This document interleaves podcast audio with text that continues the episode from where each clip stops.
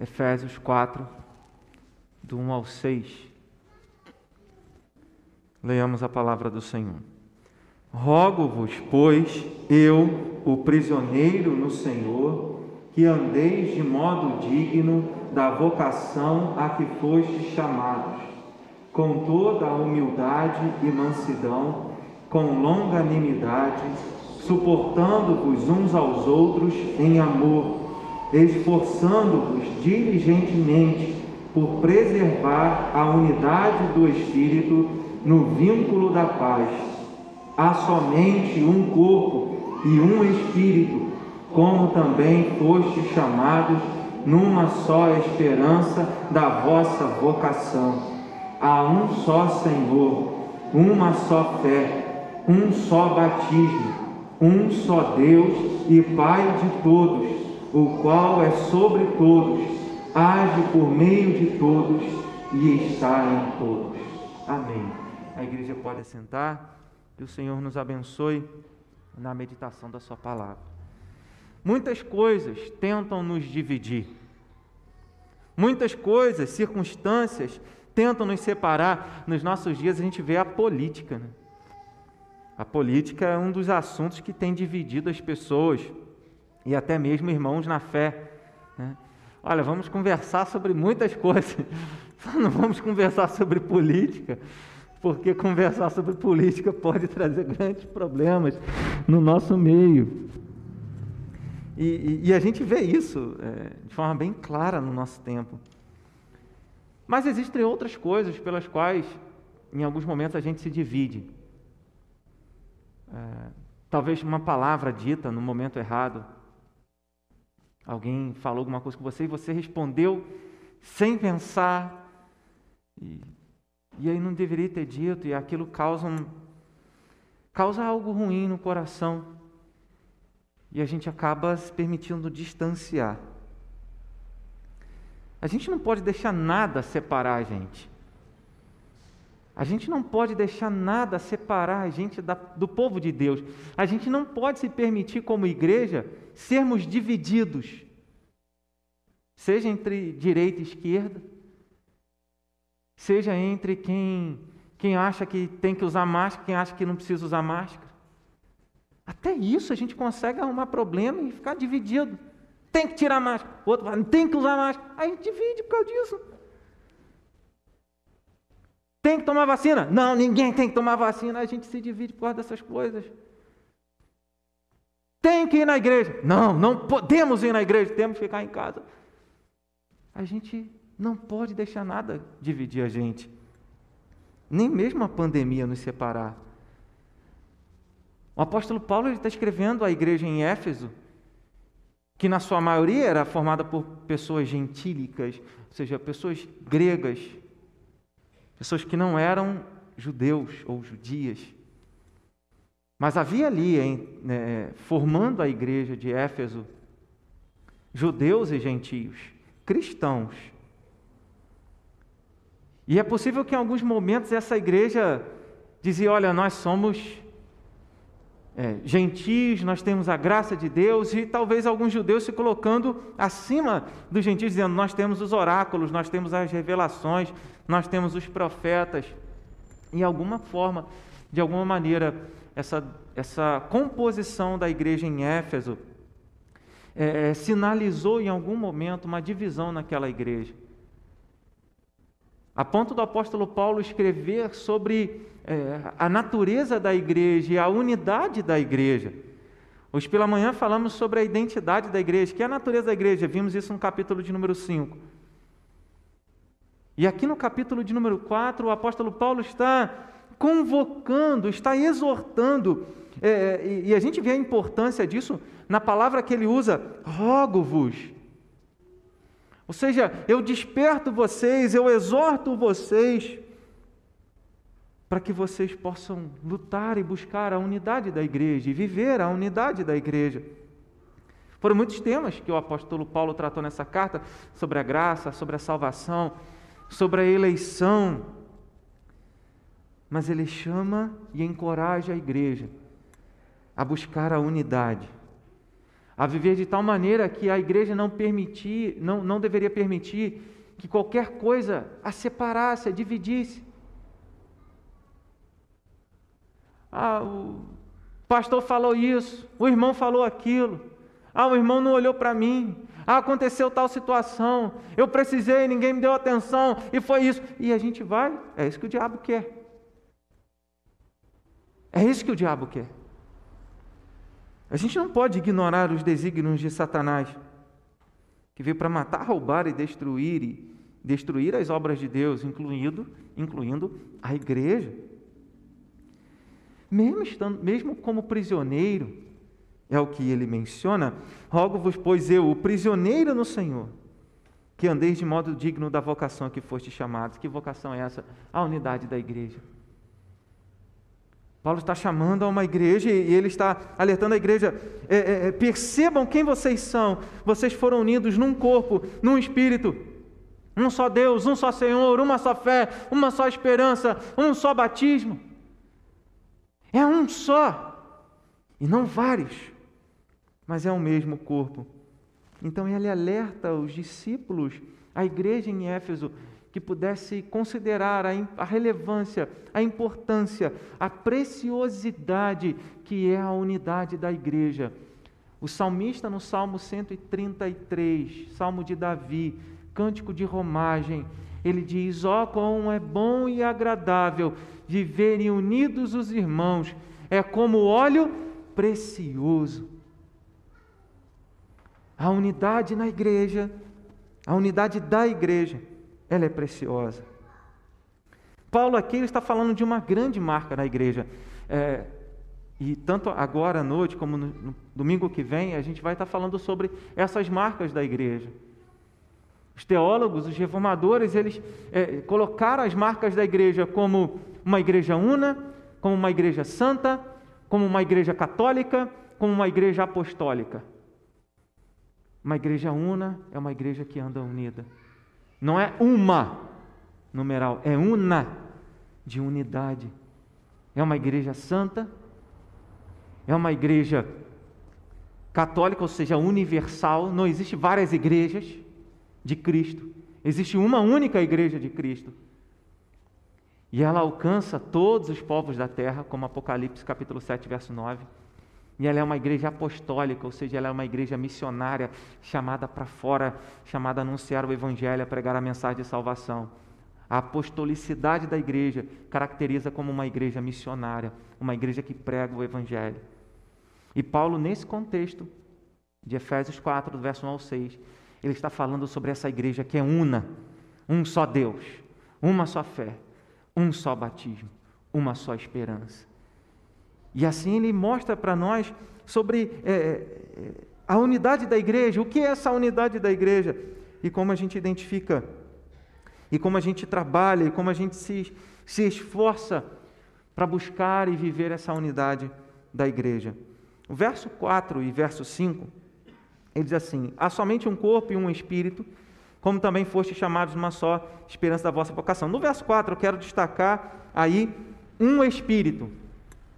E Espírito aí está com letra maiúscula. Então, apontando para a pessoa do Espírito Santo de Deus, terceira pessoa da Trindade. No verso 5 ele diz: há um só Senhor. E no verso 6 ele diz: um só Deus e Pai de todos. Então ele menciona cada pessoa da Trindade: o Espírito, o Senhor, que é o Senhor Jesus, que é o Filho, e menciona o Deus, que é o Pai. E aqui, quando Paulo menciona a Trindade, as três pessoas da divindade, ele está mostrando que a unidade da igreja, ela é fundamentada em Deus. A base, o fundamento da igreja é o próprio Senhor. A causa de existir a igreja, a causa de sermos igreja, a causa de sermos una, uma igreja unida, e embora espalhada pela superfície da terra, o fato de sermos um, a causa disso é o próprio Senhor. A causa disso é o próprio Deus, Pai, Filho e Espírito Santo. E a gente percebe isso claramente na carta aos Efésios, quando Paulo fala sobre a obra da salvação, lá no capítulo de número 1, no verso de número 4, ele fala que Deus nos escolheu nele, em Jesus, antes da fundação do mundo. Que Deus nos elegeu para a salvação. Então, existe uma obra de Deus. A, a, unidade da igreja é fundamentada em Deus, porque desde a eternidade, Deus quis um povo para Ele. Deus elegeu um povo para si. O fato de estarmos aqui significa que Deus tem nos escolhido para sermos a sua igreja, para sermos o seu povo. Porque Jesus disse: Aquele que o Pai me dá, é esse que virá a mim. Aquele que o Pai me dá. E, e, nessa, e nessa carta, Paulo está mencionando isso no capítulo 1, verso de número 4. Assim como nos escolheu nele antes da fundação do mundo, para sermos santos e repreensíveis perante ele. E aí no verso de número 7, ele fala sobre o perdão de pecados, ele fala sobre a obra de Jesus. Então, no verso 7 ele diz: No qual, no qual, é, ele está fazendo uma referência ao amado, com letra maiúscula, no verso de número 6, e amado ali é Jesus. Então, gratuitamente no amado, no verso de número 6, é Jesus. Então, em Jesus, ele diz no verso 7, no qual temos a redenção pelo seu sangue. E aí, quando ele fala pelo seu sangue, fica muito claro para nós que o amado é Jesus. Então, pelo seu sangue, a remissão dos pecados, segundo a riqueza da sua graça.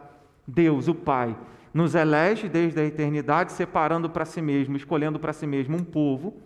Jesus, na plenitude dos tempos, como a palavra de Deus diz, morre na cruz, levando sobre si todos os nossos pecados, e é nele que nós temos o perdão de pecados. E aí então, o Espírito Santo nos chama, no tempo dele, na hora dele, nos chama e nos concede o dom da fé e dom do arrependimento para nós professarmos a nossa fé em Jesus e nos arrependermos dos nossos pecados. Então, no capítulo 1, verso 13, ele mostra isso. Em quem também vós, depois que ouvistes a palavra da verdade, o evangelho da vossa salvação, então, depois que nós ouvimos, na teologia isso é chamado de vocação geral ou vocação externa é quando a pregação da palavra é anunciada, a palavra é pregada. Tendo nele também crido, fostes selados com o Santo Espírito da promessa. Aqui é a vocação eficaz. Aqui é a chamada interna do Espírito Santo. Aqui é quando ele concede o dom da fé e o dom do arrependimento. O selo de Deus é o Espírito Santo. A marca de Deus na vida do povo dele é o Espírito Santo. É porque somente pelo Espírito Santo, isso Paulo vai desenvolver em 1 Coríntios, e num capítulo que ele fala sobre a igreja e a unidade orgânica da igreja como corpo de Cristo, 1 Coríntios, capítulo de número 12, ele diz no verso 2, verso 3: Ninguém pode dizer Senhor, Senhor Jesus, senão pelo Espírito Santo de Deus. Então, só, nós só confessamos Jesus como nosso Senhor e Salvador por causa de uma ação do Espírito Santo de Deus. Então, a obra da salvação é feita pela Trindade. A salvação nunca esteve, a, a, salvação e o formar o povo de Deus nunca esteve nas mãos do ser humano.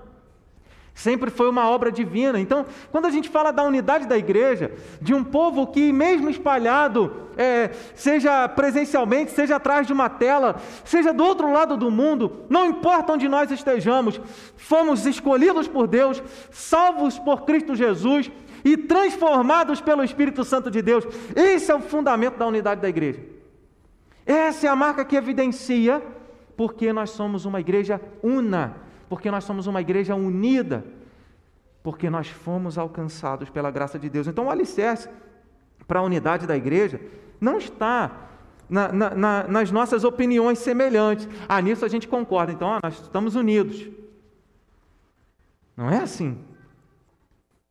O alicerce para a unidade da igreja não está em nada que as nossas mãos possam produzir e dizer assim: olha, e nisso nós concordamos. O fundamento da unidade da igreja está no próprio Deus Trino, Pai, Filho e Espírito Santo. E por isso ela é preciosa. Por isso a, a, a unidade é preciosa, porque o próprio Deus opera. Ele, ele não usou de meios. Muitas coisas Deus usou de meios.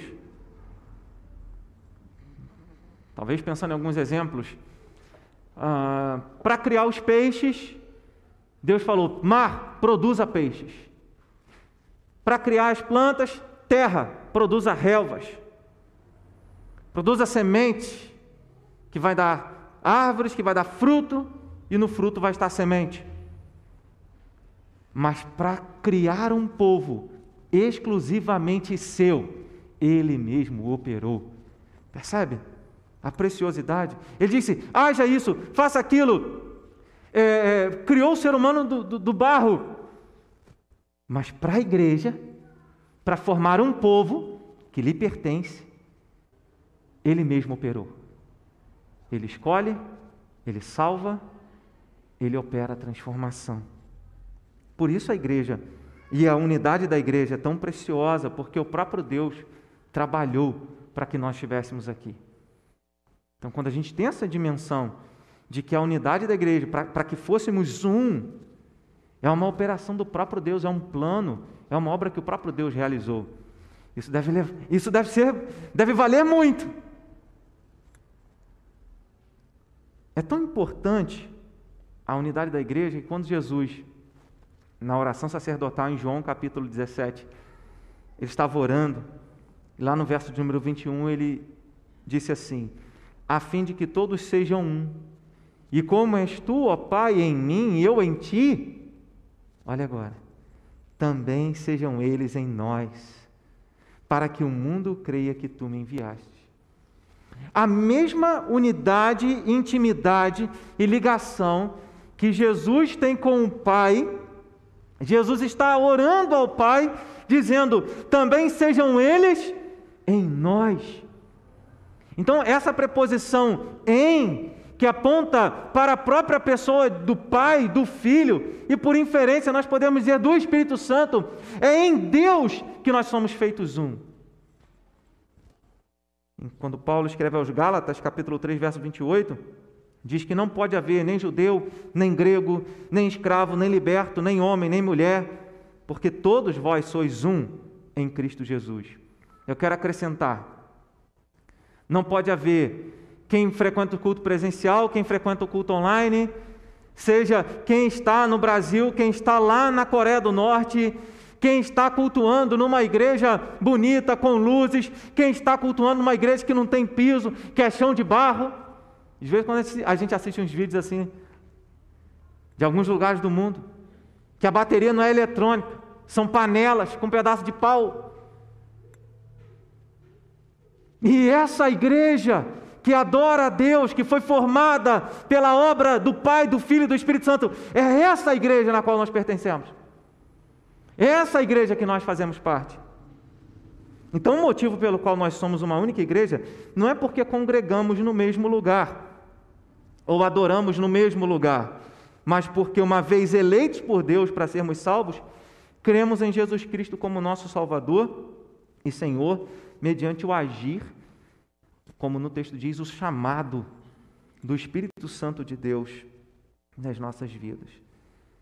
Então, pessoas que são verdadeiramente de Cristo, ainda que espalhadas pelo mundo inteiro, estão unidas à igreja por causa de Cristo. Esse é um ponto muito importante porque é possível que nós que estejamos aqui, olhando os outros que estão longe, que estão fora, digamos, eles não pertencem à igreja. Mas essa não é a marca da igreja, isso não é a unidade da igreja. A unidade da igreja está na pessoa do próprio Deus. Perceba que eu estou falando isso, mas não estou argumentando a favor de acompanhar a igreja à distância. Mas eu não posso é, é, é, mudar a palavra e dizer assim, não, olha, para ser igreja una, tem que congregar no mesmo lugar, porque senão não seria uma verdade. Será que só essa igreja seria a, una, a única igreja de Cristo? e as assembleias, e as batistas, e as metodistas, e as outras. Então, nessa igreja unida, ela, ela desvencilha todo o aspecto denominacional. Todo, e, e nesse aspecto a gente aponta até para a igreja invisível, que nós mencionamos alguma coisa hoje de manhã. E é assim que nós somos igreja, porque nós somos alcançados pela graça de Deus. Segundo, a unidade da igreja é um chamado para amarmos uns aos outros. E aí a gente começa a ver a importância de andar junto. Não dá para ser uma igreja unida, e aqui um aspecto bem local, bem localizado. Não dá para ser uma igreja unida. E eu lembrei de um hino do nosso Inário que dificilmente a gente canta e é e eu também não gosto muito de cantá-lo, quando ela fala da expressão da fé, diz: Tu no teu cantinho e eu no meu.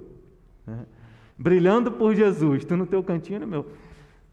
Na palavra a gente não encontra isso, a gente encontra pelo contrário. Um povo que se une, quando a gente lê em Atos, capítulo de número 2, a partir do verso 42, a gente vê uma igreja que tinha tudo em comum. Uma igreja que servia, uma igreja que amava, uma igreja que partilhava os seus bens, que se tivesse alguém padecendo necessidade, eles é, levantavam recursos para ajudar aqueles que passavam necessidade. E a gente vê essa evidência de um chamado para amarmos uns aos outros, nos versos 1 e 2.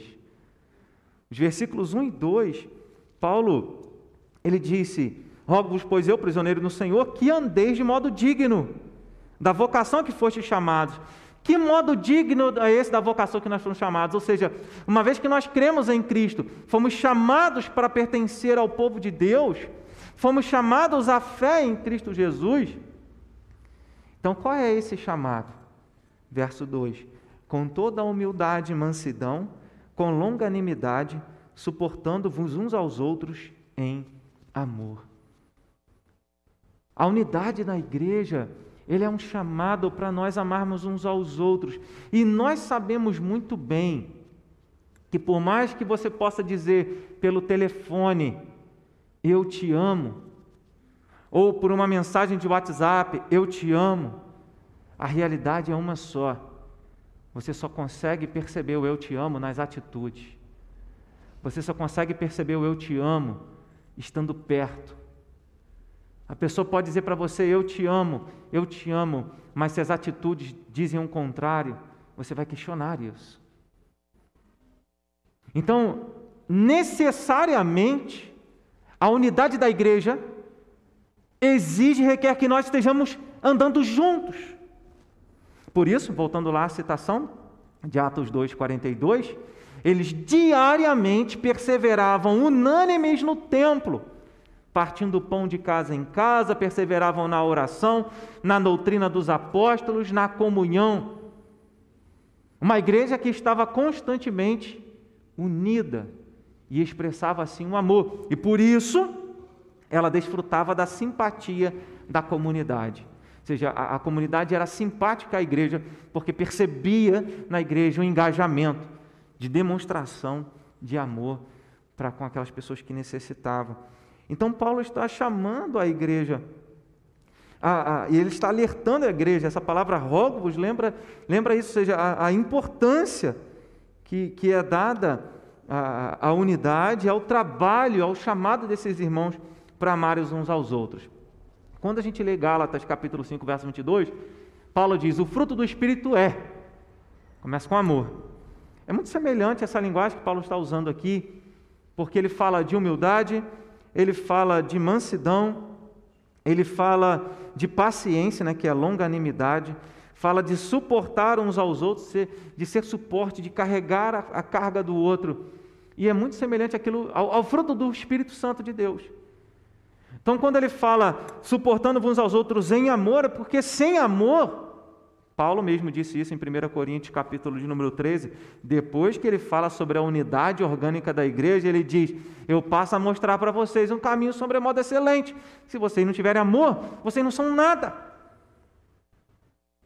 Então, ele, a palavra nos lembra que amar é quando a gente age com humildade.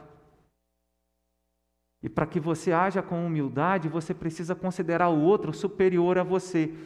Paulo trabalha esse conceito escrevendo a carta aos Filipenses, capítulo de número 2, no verso 3, verso 4, antes de registrar o exemplo, de, de mostrar ali o exemplo de Cristo, que sendo Deus, não fez questão, desceu, assumiu a forma humana e se humilhou até se humilhou e foi obediente até a morte e morte de cruz. Humildade significa é, alguém que se abaixa, alguém que se coloca no mesmo nível do outro. Então, quando nós nos relacionamos uns com os outros e temos em nossa mente, você não precisa falar isso para ninguém, mas você, ouvindo o outro, você se acha melhor do que o outro.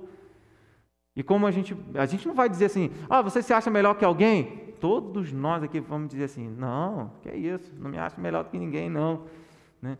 Mas na prática é quando nós imaginamos que só aquilo que nós entendemos, só a nossa vontade, a gente não considera é, a vontade do outro e principalmente a necessidade do outro. Quer saber quando você é humilde?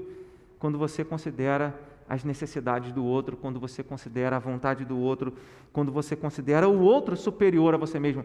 Em quais ocasiões nós consideraremos outras pessoas superiores a nós, se não colocando, é, a não ser a, a necessidade delas, a vontade delas à frente das nossas?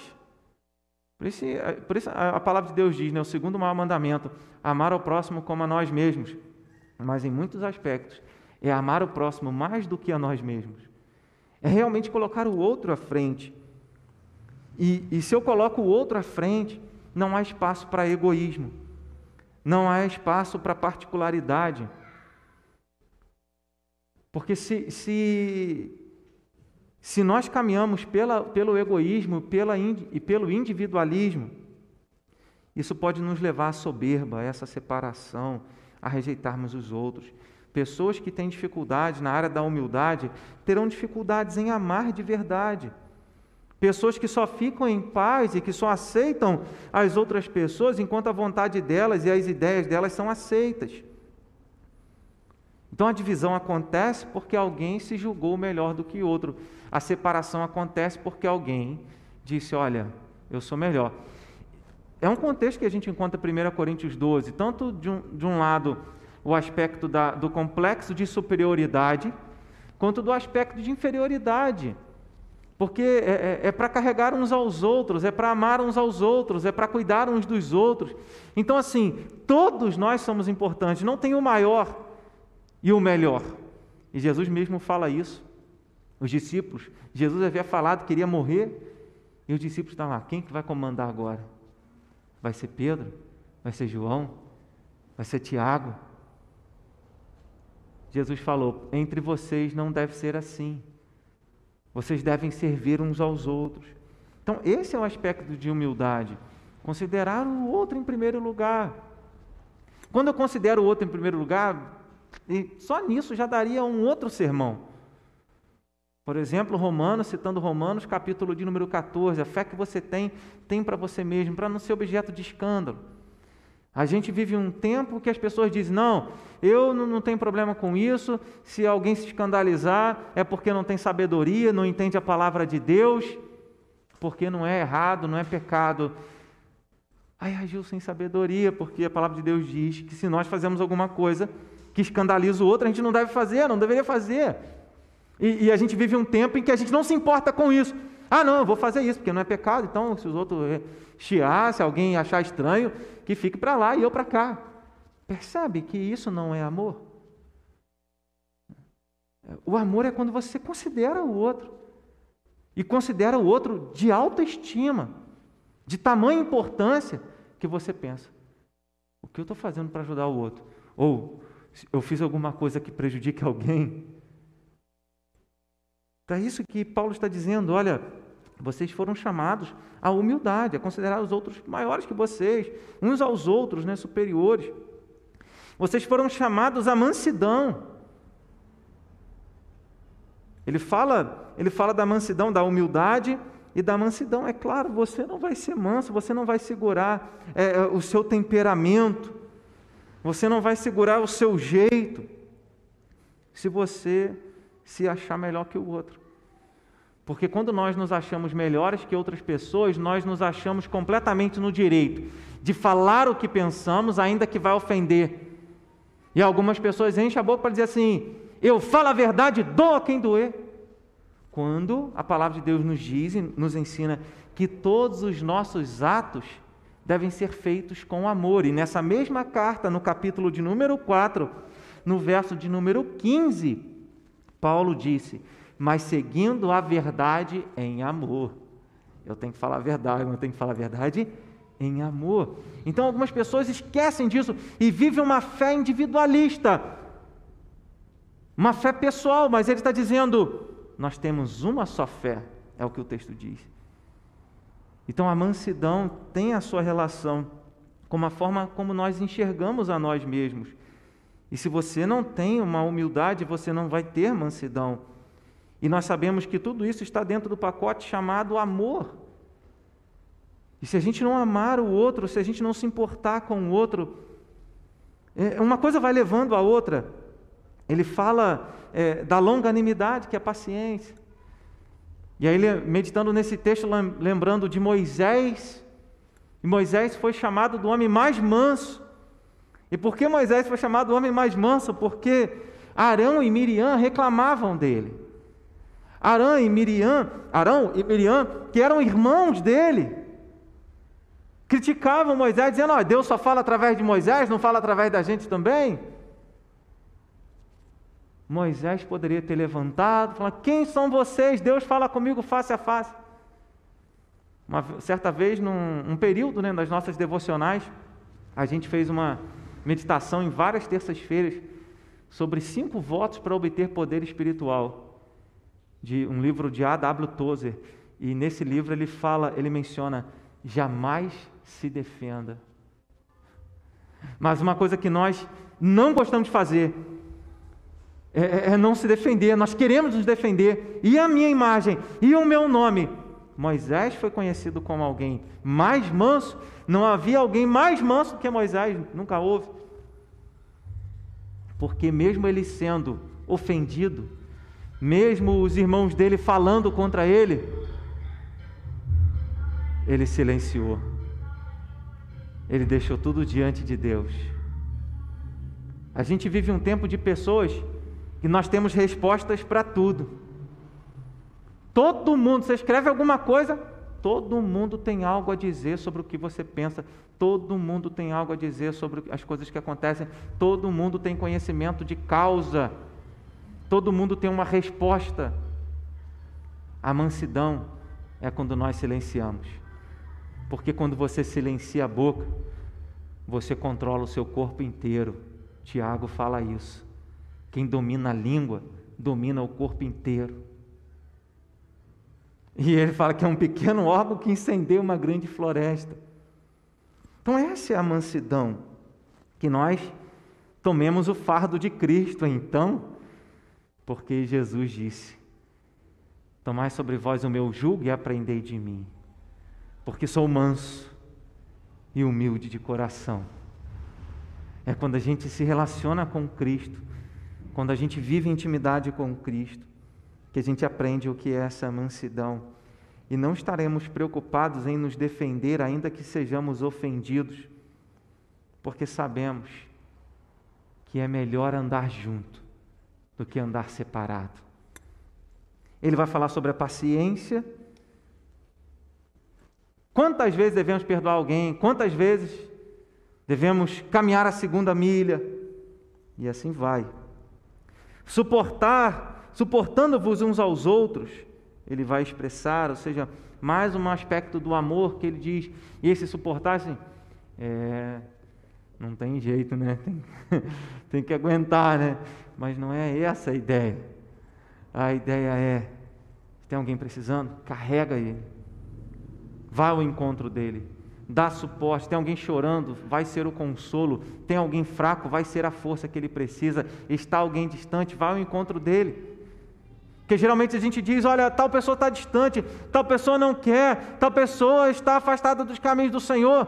A pergunta é: o que você tem feito a respeito? Suportar suportando uns aos outros, enrolei a língua aqui, é, é a ideia de que nós devemos ser agentes de algo que possa promover a edificação do outro. Isso tem a ver com esse contexto também de Efésios capítulo de número 4, quando Deus nos concede dons para que nós possamos cooperar uns com os outros e nessa cooperação o corpo de Cristo será edificado, a igreja será edificada, a igreja será fortalecida. Isso está no capítulo 4, verso 16 de quem todo o corpo bem ajustado, consolidado pelo auxílio de toda junta, segundo a justa cooperação de cada parte, efetua o seu próprio aumento para a edificação de si mesmo em amor. Esse é o suportar uns aos outros, é o suporte, é ser o apoio, é ser o braço amigo. Como a palavra do Senhor nos ensina em Provérbios, capítulo 17, verso 17, se não me engano, quando ele diz em todo o tempo, amo um amigo, na angústia faz, se faz um irmão. É, são nos momentos difíceis que nós demonstramos realmente amor. Mas em alguns momentos nós estamos ocupados com os nossos projetos, a nossa agenda, os nossos sonhos, os nossos compromissos. Nós somos rápidos em julgar. Ah, tal pessoa está assim por isso, por isso, por isso. Condenamos com uma facilidade grande. E por último, nós vamos saber: será que ela está precisando de alguma coisa? Uma igreja unida é uma igreja que foi chamada para exercer o amor na prática. A gente não precisa, na hora do louvor, dizer assim: vira para o seu irmão e diga que você o ama. Você faz isso quando você o visita. Você faz isso quando você pega o telefone ou o WhatsApp ou faz uma chamada de vídeo. Eu estou ligando para saber como você está. Está tudo bem? Está precisando de alguma coisa? É assim, essa não é uma responsabilidade da liderança da igreja, do pastor da igreja, como às vezes nós acabamos terceirizando a unidade da igreja e achamos que o elo que une a igreja é a liderança da igreja, é o pastor. Não! É o amor demonstrado na prática. Então, quando buscamos esses princípios para exercer humildade, mansidão, paciência, dar o suporte, como to, tudo isso sendo uma expressão de amor, não existem disputas, não existe sentimento faccioso, não existe um desejo do meu, mas sim daquilo que é comum, daquilo que é nosso. O progresso é buscado, mas não particular, o progresso do reino de Deus e da noiva de Cristo. Então, quando pensamos somente em nós mesmos, nós dividimos, mas quando pensamos no outro, nós é, unimos. E Paulo, ele disse, ele, ele expressa em toda, né, ele, ele usa essa expressão, em toda, rogo-vos, pois, eu prisioneiro do Senhor, que andeis de modo digno na vocação que foste chamados, com toda humildade. E essa palavra, com toda, essa, essas duas palavras, com toda, é para mostrar que ele quer plenitude de humildade, de mansidão, quer que nós sejamos cheios de humildade, de mansidão, de paciência e de suporte. E tudo isso a gente faz para que a igreja seja edificada e o nome de Deus seja glorificado. Então, antes de criticarmos ou apontarmos o dedo, que nós sejamos um bálsamo uns para os outros. E essas expressões de amor, geralmente, elas não vão acontecer no lugar do culto. Essas expressões de amor, elas vão acontecer no dia a dia. Por isso os discípulos em Atos 2:42, eles diariamente dia a dia, eles estavam juntos quem que você pode. É claro que você não vai é, é, ter contato com todas as pessoas de uma igreja que vai crescendo a cada dia. Mas existem pessoas com que você pode ligar e dizer assim: ó, com você eu posso contar, ora comigo, estou passando por essa situação, estou passando por esse momento, então ora comigo e me ajuda. E é assim que acontece. Nós trabalhamos juntos e expressamos o amor. Terceiro, a unidade da igreja é preservada com esforço pela paz esforço pela paz. A, a, palavra em Romanos nos ensina: tudo quanto depender de vós tem de paz com todos os homens. Aí algumas pessoas dizem assim: olha, Senhor, eu tentei de tudo, mas não dá para ter paz, não. Né? Mas não é isso que o texto está ensinando. No verso de número 3, ele diz: esforçando-vos diligentemente, ou seja, sejam dedicados com grande esforço por preservar a unidade do Espírito no vínculo da paz. Unidade do Espírito é porque nós somos feito igreja por causa do Espírito Santo de Deus, que nos alcançou, nos transformou e nos fez crer em Cristo. Então, a partir desse momento, somos feito povo. Somos feito um corpo é, é, é, em Cristo Jesus, um corpo, o corpo de Cristo. E ele está chamando a igreja, se esforcem. Sabe, manter a unidade da igreja é algo que custa. Imagina um pastor caminhando com um rebanho no meio do campo e uma ovelha vai para lá, outra ovelha vai para cá, e ele tem que manter todas as ovelhas juntas. Ovelha tem que andar junto. Uma das grandes estratégias do inimigo é nos dividir, nos separar, trazendo algumas, alguns ranços, algumas mágoas em nosso coração, para que a gente se isole. E uma vez que você está sozinho, uma vez que você se sente sozinho, uma vez que você se isola, você é uma presa fácil nas mãos de Satanás. Por isso, Satanás quer nos dividir. Por isso, ele quer nos separar uns dos outros. Lembrei até de um, de um canto que diz: Nada vai nos separar, nada vai nos dividir. Mas a, a melodia eu perdi um pouquinho, mas, mas é mais ou menos isso aí. Então, a palavra esforçando lembra a cada um de nós que para que a igreja seja preservada em unidade, existe um preço a ser pago. Então a gente sai do nosso comodismo, a gente sai de uma vida egoísta e passa a viver uma vida comunitária, uma vida em que a gente se esforça para estar em paz com todos os irmãos. É inevitável que na jornada cristã nós tenhamos atritos. Vez por outra a gente tem que chamar um e conversar, ó oh, irmão, me perdoa. Ó oh, irmão, vamos acertar aqui, vamos andar junto. Aconteceu essa situação, mas a gente não pode estar dividido, a gente tem que andar unido. Então, não deixe a mágoa se estabelecer, não deixe a ira se estabelecer em seu coração, mas busque a paz. Se empenhe, se esforce para preservar a unidade da igreja.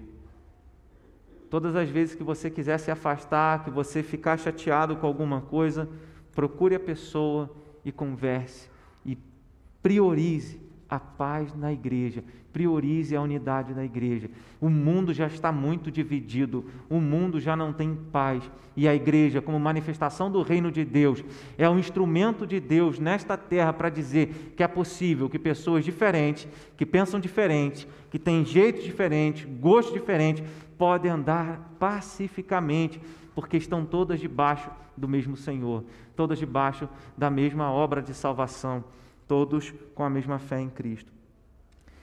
O apóstolo Pedro, na primeira carta, capítulo 3, verso 11, ele diz isso, ele diz que nós devemos buscar a paz e nos empenhar por alcançar. E como fala de esforço a respeito da paz, se você ler Romanos 5, verso 1, ele fala: Justificados, pois, mediante a fé, temos paz com Deus por meio do nosso Senhor Jesus Cristo. A paz que nós temos com Deus, que é por meio de Jesus, é por meio do sacrifício de Cristo. Jesus precisou se sacrificar no nosso lugar para que, para que nós desfrutássemos da paz com Deus. Ele pagou o preço. Sabe qual é o problema? A gente volta lá no primeiro aspecto da, da humildade é que ninguém quer pagar o preço, ninguém quer sofrer o dano. Paulo escrevendo aos, aos Coríntios, ele diz: não tem ninguém que quer que sofra o dano. Todo mundo vai ter que ir para a justiça, vai ter que chamar outras pessoas para resolver tantas outras coisas. Vocês não podem é, é, é, sentar e conversar e tratar um ao outro pacificamente, andar unido. Que nós tenhamos coragem o suficiente para deixar o nosso eu e a nossa vontade para andar em paz com o nosso irmão, para andar em paz com a igreja do Senhor. Se queremos viver em paz com as pessoas, precisamos aprender a sacrificar nós mesmos, as nossas vontades, aquilo que nós queremos em prol da edificação da igreja. Não desconsideremos os desígnios de Satanás, que quer nos dividir. E aí, Paulo, nessa mesma carta, ele fala: sejam fortalecidos no Senhor e na força do seu poder, capítulo de número 6, e revistam-se de toda a armadura de Deus, para que vocês possam resistir às ciladas do diabo. Não desconsideremos que o diabo ele quer que a gente se afaste. O diabo quer que a gente não tenha comunhão. O diabo quer que a gente se separe. Mas em nome do Senhor Jesus, o sangue de Cristo, a obra do Senhor, a ação do Espírito Santo, e uma igreja disposta a negar a si mesmo para preservar a paz, a se esforçar para estar em paz com o povo de Deus, o diabo não resiste a isso. A obra dele não prospera quando alguém se humilha, quando alguém se arrepende em prol da paz. Esse é o grande preço que a gente paga e tem que pagar para manter a paz e assim mantenhamos nos ligados uns aos outros. A paz liga, a paz conecta, mas a indiferença e a arrogância sempre irão nos separar. Em quarto e último lugar, a unidade da igreja é o valor do que temos em comum. O que, que nós temos em comum? Às vezes nós focamos tanto naquilo que nos divide, naquilo que a gente não concorda. Ah, eu acho que o louvor da igreja tinha que ser assim. Eu acho que o sermão do pastor tinha que ser assim. Eu acho que o culto tinha que ser dessa maneira. Eu acho que tinha que voltar à escola bíblica. Eu acho que não tinha que voltar à escola bíblica. A gente pensa em tantas coisas que, no, que, que nós pensamos diferente e esquecemos do que nos une aqui nesse lugar nessa noite. E o que que nos une neste lugar nesta noite? Paulo fala, verso 4, 4 ao 6. Primeiro, nós somos um corpo. É somente um corpo. E quando você pensa que é um corpo que está aqui, que está ali, né? só nessa rua tem várias igrejas, né? então o corpo de Cristo está aí, existe somente um corpo. Depois ele fala no verso 4: como também foste chamados numa só esperança da vossa vocação. E essa esperança é a vida eterna. Então, em Cristo nós somos feito igreja, povo de Deus, e aqui nesse aspecto a igreja invisível, que é formada somente dos salvos, somente dos eleitos de Deus. Esses eleitos, eles têm a mesma esperança, que é a esperança de vida eterna. Então, isso nos é comum. Você pode rodar muitas igrejas aí, e a igreja, ela é pautada sobre é, o corpo de Cristo, é o corpo de Cristo tendo Jesus como cabeça, a esperança da vida eterna, é isso que, que nós temos em comum. Todos são batizados em nome do Pai, do Filho e do Espírito Santo, porque ele, ele menciona a um só Senhor, uma só fé, né? somos crentes em Cristo Jesus, um só batismo. Um só batismo significa que nós, que fomos batizados em nome do Pai e do Filho e do Espírito Santo, nós fazemos parte do mesmo povo. É isso que nós temos em comum. E mais ainda, essa aliança que nós temos com Deus por meio da pública profissão de fé, por meio do batismo, que é esse selo, essa aliança que nós temos com Deus, ele menciona um, no verso 6, um só Deus e Pai de todos, o qual é sobre todos. Destaque aí agora age por meio de todos e está em todos. A igreja, o que ela tem em comum, o que nós temos em comum, é que Deus age em mim, age em você. Deus opera em nós. Deus opera na vida de cada um de nós, e quando nós entendemos isso, lembramos que Deus não fala somente através de mim, Deus fala através dos meus irmãos. E, e é isso que nos mantém unidos. É isso que nós temos em comum. Então nós não focamos em diferenças, nós focamos na, naquilo que nós temos em comum. Agora, o que nós mais podemos fazer para termos mais coisas em comum, como Atos, capítulo de número 2, verso 42 em diante, tinham tudo, da multidão dos que creram, tinham tudo em comum. Que nós busquemos essa unidade foquemos no que nos une e não naquilo que nos separa. Sabe por quê? Porque a igreja, vou voltar aqui no texto, porque a igreja é o corpo de Cristo, a, a esperança da vida eterna, a fé em Jesus Cristo, o batismo e a operação de Deus em nossa vida, tudo isso deve ser maior do que qualquer outra coisa que possa tentar nos dividir. Isso deve ser maior que o nosso orgulho, isso deve ser maior do que a, a, o, aquilo que nós tivemos de, é, de problemas. Ah, eu fui lesado, eu fui prejudicado. Qualquer prejuízo que você possa ter em relação a alguém, em relação a alguma circunstância, tudo isso é mínimo diante do valor que é ser igreja ter a esperança da vida eterna, a fé em Jesus Cristo, ser separado do mundo através do batismo e pertencer ao povo de Deus e ter a certeza que Deus opera na sua vida. É isso que nos mantém unidos. Esse é o motivo pelo qual nós andamos unidos. E é esse o motivo que Paulo estava oferecendo à igreja em Éfeso, aos cristãos gentios e judeus, dizendo, dizendo andem unidos, porque esse é o valor que vocês têm. E quando nós olhamos um para os outros, observando esse valor, é, é, essa preciosidade, nós investimos sim em estar juntos, nós investimos sim na comunhão. Que nós vejamos, como o apóstolo Paulo, a importância da unidade da igreja, e também como Jesus que orou por nós para que nós fôssemos um, para que nós fôssemos unidos. O fundamento da igreja permanece A unidade da igreja permanece no Pai, no Filho e no Espírito Santo. Esse é o verdadeiro motivo de nós estarmos juntos. Que sejamos responsáveis ao ponto de amarmos mais do que acusarmos. Que apontemos, que ao invés de apontarmos o dedo, que nós abracemos. Que paguemos um preço de negarmos a nós mesmos para andarmos juntos. Porque a preservação da igreja, da unidade da igreja, exige que nós nos esforcemos pela paz. E que nós olhemos para tudo aquilo que Deus nos deu por meio de Cristo e digamos: o quanto isso é precioso, o quanto isso é valioso e que vale a pena, e que vale a pena andar em unidade. Jesus pagou um alto preço para que nós fôssemos um, que nós possamos pagar esse preço e não deixar que nada nos divida. Amém?